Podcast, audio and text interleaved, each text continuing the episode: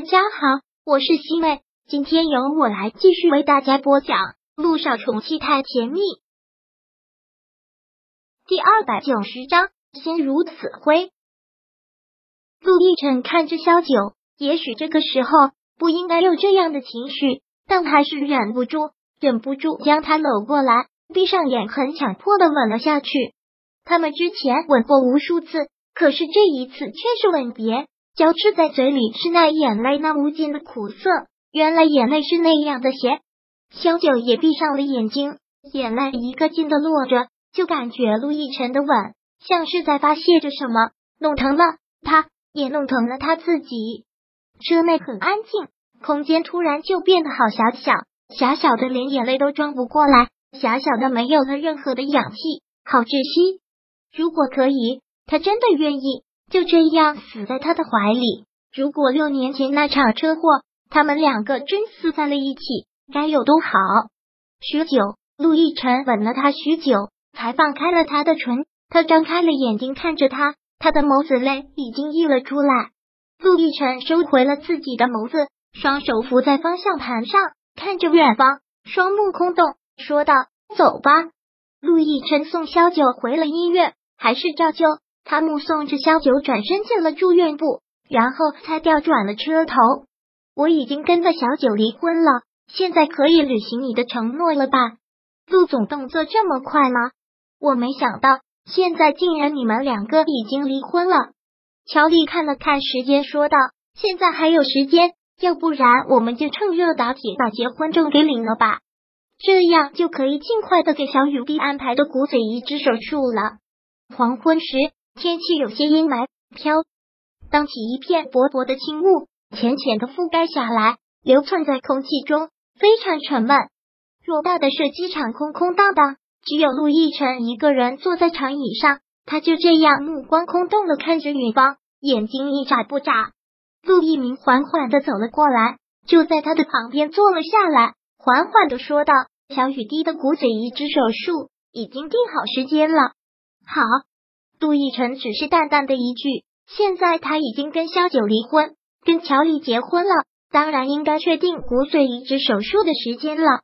小雨滴有救了，小雨滴终于是有救了。只要自己的女儿的康复起来，什么都值得。那你现在跟嫂子离了，然后不要再问了。”陆亦辰打断了他的话。陆一鸣长长的叹了口气，两个人的感情这么好。不想最后两个人还是以离婚收场。陆亦辰没有说话，陆一鸣也便陪着他不说话，就是静静的坐着。而陆亦辰目不斜视，就这样面无表情的看着远方，深邃眼眸中读不到一点点的生机。本来以为如果我和小九真的离婚了，我一定会去烂醉一场，撒个酒疯，然后睡个三天三夜。可现在突然，我连喝酒的心情都没有了，也哭不出来。就想一个人坐在这里，什么也不去管，什么也不去想，懒懒的坐在这个地方，看着夕阳落下，看着月亮出来，然后再看着太阳升起来。什么样的口气叫心如死灰？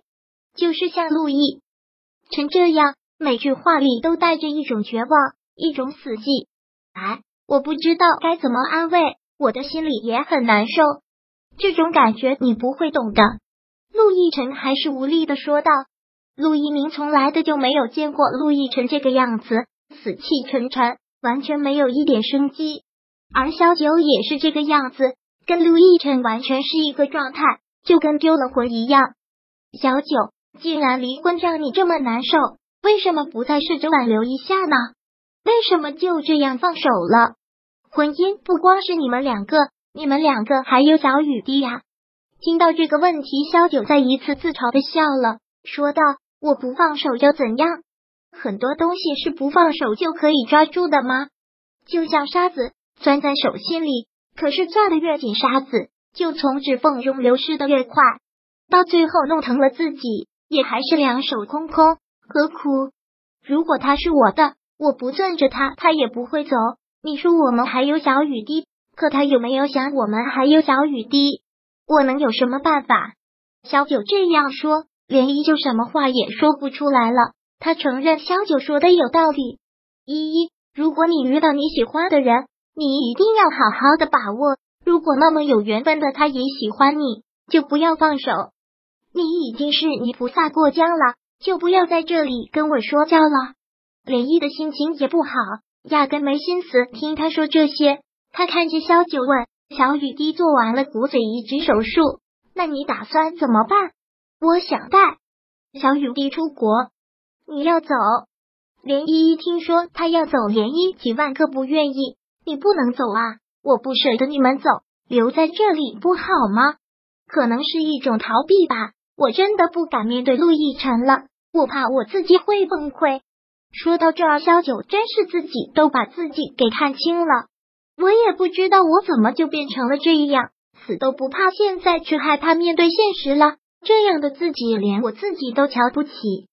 涟漪并不能完全感同身受，但他也能体会他此刻的难受。他并没有说过多的话，就是淡淡的说了一句：“如果离开这个地方，心情能好些的话，也是好事，是吗？”但是能吗？都说换个环境可以换一种心情，但萧九却想说：“如果心死了，走到哪里都会阴霾。”好了，不想这么多了。马上小雨滴就要做骨髓移植手术了。我也没有心思想别的，就盼着手术成功了，我的这颗心也就放下了。是啊，还好找到了合适的骨髓源，要不然真是崩溃。涟漪现在也真是意外，但这年头真的还有这样的活雷锋？无偿给小雨滴捐骨髓都不愿意留姓名啊！是啊，我也没有想到，只能说世上还是好人多吧。真的是感激这位好心人，是。好人一定会有好报的。小雨滴做手术的那天，陆总会过来吗？他说他会过来。小九说道：“小雨滴是他的亲生女儿，现在到了这种时候，他当然会过来。那就好。小雨滴那么敏感，现在是他的关键时候，先不要让他多心，安全度过了这一关再说。”是。